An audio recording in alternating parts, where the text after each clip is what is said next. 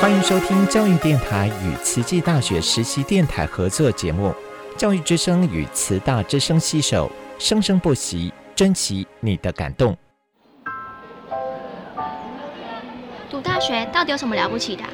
就多一张文凭啊！多一张文凭，出去也不一定有工作啊。哪有？我觉得很好玩的，还可以交许多朋友，还可以学到。一八三七年，热力学大师焦尔问他的老师道尔顿：“受教育的目的是什么呢？”道尔顿说：“教育的目的在鼓励学生从事基本的问题探索。”大学有许多课程，目的不是让你得到高分，而是让你了解自己。欢迎收听由慈济大学教育团队制作主持的《大学了不起》。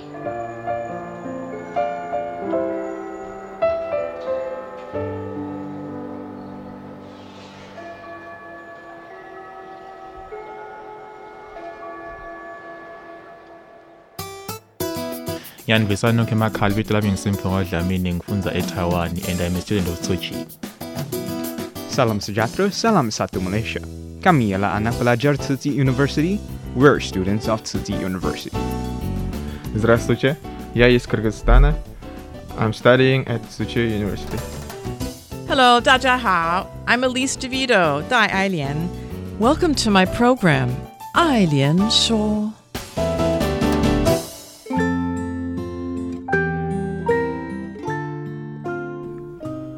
Hello and welcome to our show. I'm Daniel from Ukraine and I'm your host. And today we have a lovely guest that came from a place which is even far more, more away than my city. I think it's 10,000 kilometers right now from uh, Taiwan. Uh, yeah, that should be about right. And our friends are from uh, Europe, especially from uh, Germany. Yes, from Dresden. And today we'll talk about why did they exchange Germany for Taiwan, Europe for Asia, and uh, how is their li- uh, how is their life today. Hello, please introduce yourself to us and uh, talk uh, and say uh, from which place exactly are you from from Germany and uh, how was your life before coming to Taiwan.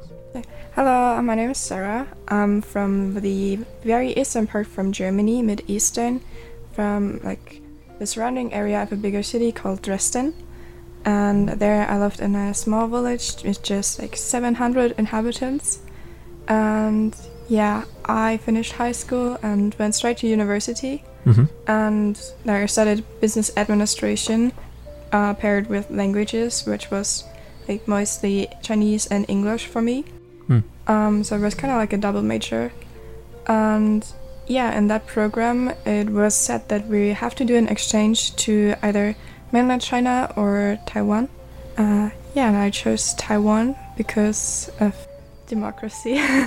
yeah, I guess that's a nice choice. Yes, yeah.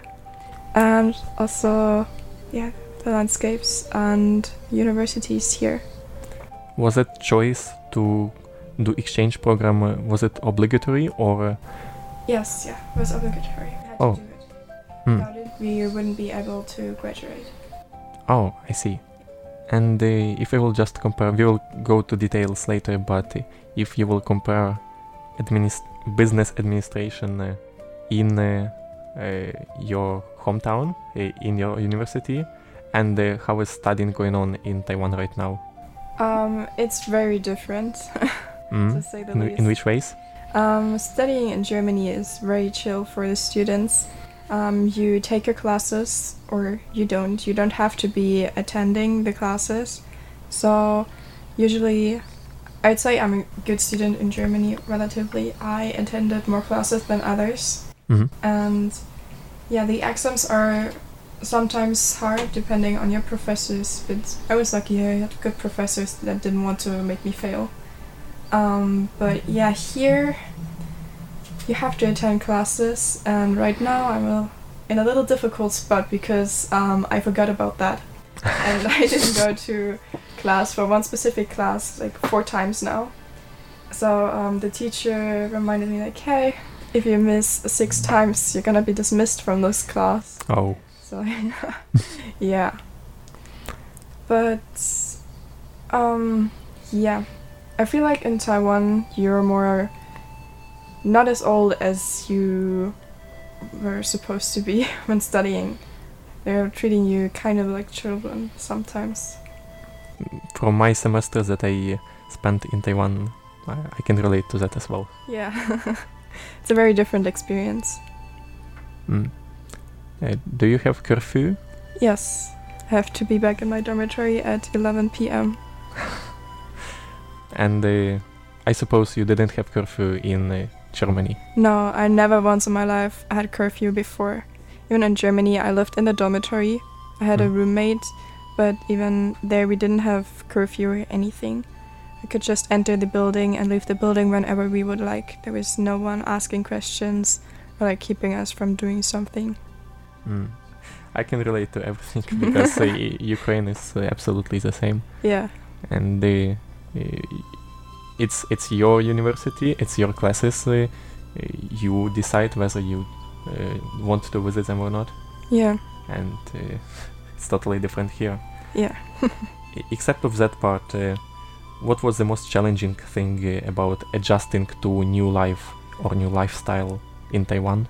Um, for me, mostly um, the living conditions here in Chi because I'm not used to living with other people or mm. like in one room, in one apartment or in one house, of course, yes.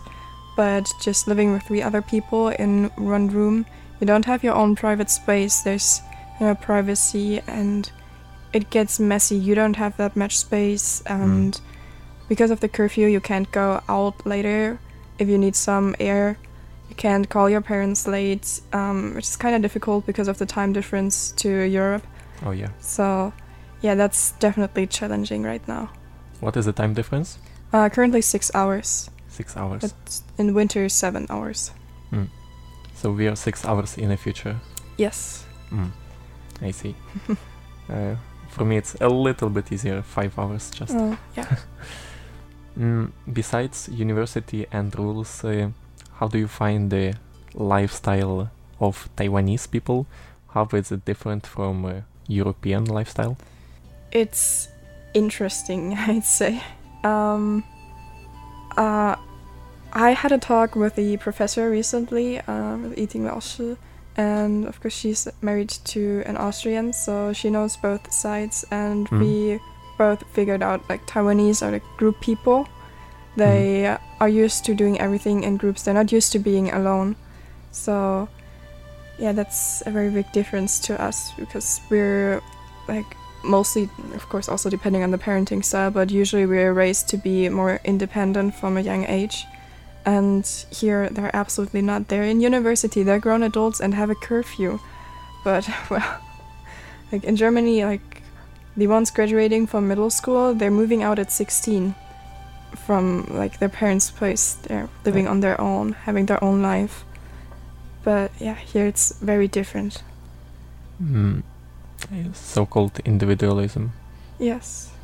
I guess you like individualism more. yeah. Previous lifestyle more. Yeah, yeah. That's interesting. Uh, mm. I think you would have much even more uh, culture shock if you would come to mainland China. Oh, I guess. Yeah, probably. Yeah. I have friends from mainland China, and I was friends with this girl for I don't know how many years, maybe four years now. And um, back then she was still in college, and she told me, "Oh yeah, uh, I'm with my roommates right now, but we can still make a call." Like roommates, like how many do you have? How many are you in one room? We're six in one room. I was shocked. Wow. like six people in one room, and bunk beds, and they said, "Oh yeah, it's kind of a lot, but we like it." And that's still kind of shocking like how could they like being with so many people in one room like constantly 24 7 mm, and how many uh, roommates do you have? Uh, i have three roommates so we're four three. people in one room. From uh, what i remember there are only three german students. Yes. Um, do you live together? no sadly not. Wow how come? Um, because one of us is only in the clc um, so she has a different dormitory. She's in an international dormitory. Hmm. But even though, like me and the other one, Alex, um, even though we're international students, we are not allowed in the international dormitory. we have to live in a normal dormitory with the Taiwanese students. Um, because the international dormitory is apparently only for CLC students. So even if we wanted to pay the uh, higher fee, which I was about to, they said like, oh no, you can't live here. Wow. Yes. He, here comes the rules. Yeah. Part.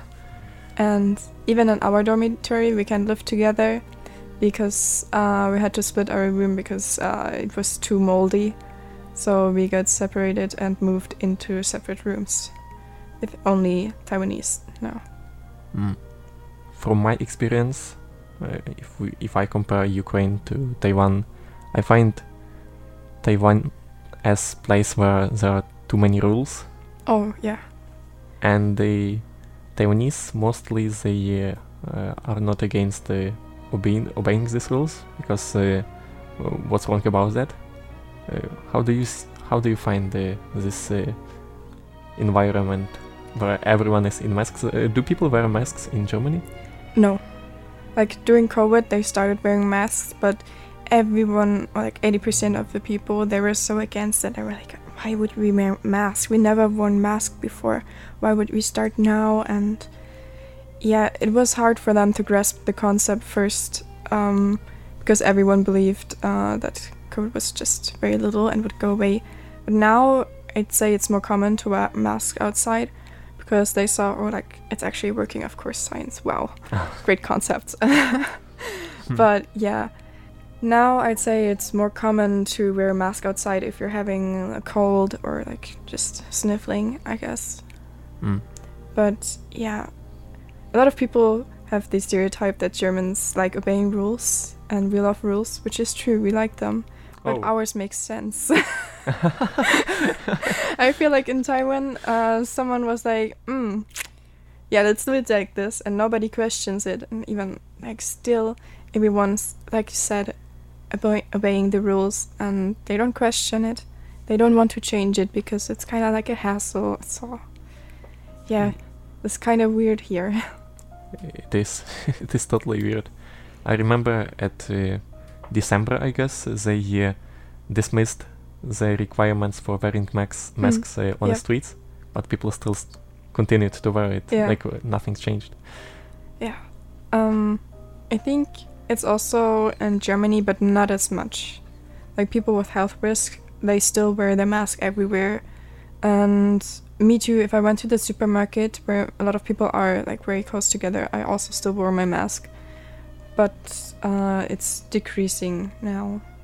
But I feel like in Taiwan, because people wore masks before, they will also continue to wear masks now. Yeah. If you would have chance to change some rules inside Tzu Chi University, mm. or maybe adjust them, or maybe make them slightly uh, easier, what will be those rules?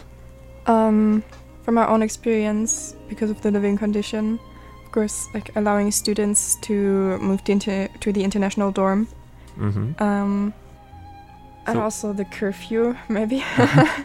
maybe. yeah. Um, apparently, Taiwanese don't have a problem with the curfew, so if they want to have the curfew, the curfew can stay. But maybe for international students or students who are like second year or third year, maybe you could adjust the curfew to at least 12 p.m. I find it kind of contradicting for Taiwan because in Taiwan you have the night market culture, but Mhm. at the same time you have curfew. So how are you gonna manage that? If you go down to the night market and have some food, you need to hurry to finish your food or go super early so you can be back to the dormitory in time to get in. And like our dormitory on the humanities campus is still kind of better than the uh, science and technology. I've heard their curfew is at like 8:30 or something during the week. We sometimes, uh, by joke, call it a prison. Very uh, fitting, yeah. Yeah, because uh, the uh, ru- rules there are even more strict than uh, in Jiren campus. Yeah. And I've been to another university before in Taiwan. I also have friends at other universities, one in Taipei, one in Kaohsiung. And in Kaohsiung, I didn't have a curfew, We Hmm. were on the off-campus dormitory, and my friends in Taipei who also have roommates in the dormitory, but they also don't have a curfew. They can also enter and leave whenever they like. And Mhm. that makes me wonder why does uh, Tzu Chi have this curfew? Um, Because like some could, would argue like oh to protect our students, but what is there to protect them from in Hualien? Mm. yeah. If I would have a chance to speak uh, with uh, some uh, people from administration or other professors, uh, I will ask them this question because I think it's somehow connected with uh, Tzu Chi culture. Hmm. So, and also because it's a Buddhist university, probably it's it means being more on a conservative side. Yes, yeah. So it's less freedom but more Mhm. rules. Uh, Yeah. Course, that's understandable cultural differences and um, Mhm. their different way of thinking, but still, um, it would be nice to have a little more freedom. Mm. I agree. Do you find this different way of thinking, as you said, just different or maybe somehow worse or less effective or maybe somehow in the future more effective? Or it's just different? Um, I find it both different and sometimes a little less effective. Mhm. Um, because of course it's different, and um, once you understand or you uh, make yourself clear that people um, can have different ways of thinking, you can start to try to understand them and um, like, oh, okay, yeah, I guess I can see where it's coming from. But for here, it's a little harder because um, we grew up in Europe and our like point of view on life is a little different. Mhm. Um, here, they would be like, okay, we have a curfew for 11 p.m. and Wi-Fi is turning off at I don't know 1 a.m. I think. Mm, for for me, it's 12, uh, 12? 15, so okay, it's 12, even, 15. le- oh, okay, even okay. earlier. Um, yeah, and we do this so uh, our students can focus on studying, but we're not in like early 2000s anymore, where you don't have the internet with limited resources. Right now, the internet is an unlimited resource for even doing research and studying. So Mm. why would you prevent your students from using that? And even yeah, we don't use it for always studying. Of course, we need a break. Because we are human. Yes. and I feel like the authorities in the university are kind of trying to dismiss that because they grew up in times where they really had to study um, day in, day out was their only way of living, I guess. And they grew up with even stricter rules. So maybe they're Mhm. thinking, like, oh, we're already being lenient. We're giving them more freedom than we ever had. Mhm. But yeah. I agree with that. Mm. Totally. Uh, internet Like- is essential part of our studying. Yes. And as society is changing and like the world is changing, you would you, sh- you should uh, move on with that. Mm. And you can see that it's not working that well. So I don't see a problem with like adjusting rules uh, Mhm. for the better. Um, also for international students, Tzu Chi wants new partnerships and wants more internationals coming here. But because we're used to life so differently, we're more independent and um, like our freedom more. Yes. um, to keep the students here and to keep the students um, recommending it to other students, they would have to adjust the rules. If they don't, then I don't see more internationals coming here. If they hear from the current students, like, oh, you're gonna live with four people in one room, you won't have light at 12, you Mm. won't have internet at 12.15. I think that's nice remarks. Hmm. Speaking of uh, lifestyle outside the university, you mentioned so-called night markets. Yes. I can disagree with the name night in uh, this uh, phrase because uh, once uh, I pull an all-nighter in Taipei and I decided to go to night market at uh, I think 2 a.m. All the night markets in a town in a city, Yeah. in, a, in the biggest city of this island were closed. Oh. I guess uh, if it comes to Hualien, it's uh, they are closing even earlier. Mm, yeah. Um, yeah, because uh, Hualien is more countryside, I guess. When I lived in Kaohsiung, I think they closed at 1 or 2 a.m. Maybe, Hmm. depending on the night market also depending on the days, probably. But yeah, I think there's uh, a saying in Chinese um, is uh, "zao like um, go to sleep early and get up early. Mm. So it might be in connection to that, but yeah, that's another question. Why would they have night markets then? for for tourists. yeah. Late afternoon markets would be more suiting. yeah, I agree. Um, is it different from Germany if we talk about? Uh, yes, we don't have night markets. We have Mhm. like Christmas markets, which are until night, uh, but only during like December or early November. Mhm. Um, yeah, they would open at maybe 11 and then go on until, I don't know, probably very late. Like people doing shifts there um, to make the most profits, I'd say. um, but yeah, it's more an all day market if they're set up. But we don't have normal night markets that are very frequent. Let's talk about uh, the purpose why you came to Taiwan. How is the studying here, especially in Tzu Chi University? Um, I'd say it's a little underwhelming. because- Underwhelming. Yes, we were told that here are a lot of courses in English, Mhm. and of course the living situation. But I already talked about that. But for the courses, um, when I looked at the courses to select my courses, I was like, oh yeah, those are interesting, uh, nice courses, but not that much. And when I tried to um, put my schedule up, I noticed that a lot of courses for like economics and Mhm. something um, relating to that were all on the same day. I was like, Oh. okay, that's nice how I'm gonna take those courses Yeah. if they're all on the same day.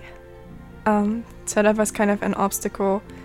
But yeah, you will always have uh, conflicting schedules. But Mhm. in this case, it was kind of a lot on the same day and no almost no courses on other days. Mm. Do you have any courses that you especially like? Um, yes, I like uh, new media marketing Mm-hmm. because um, yeah, it's progressive for once, and you can learn a lot of stuff and also uh, get hands-on practice.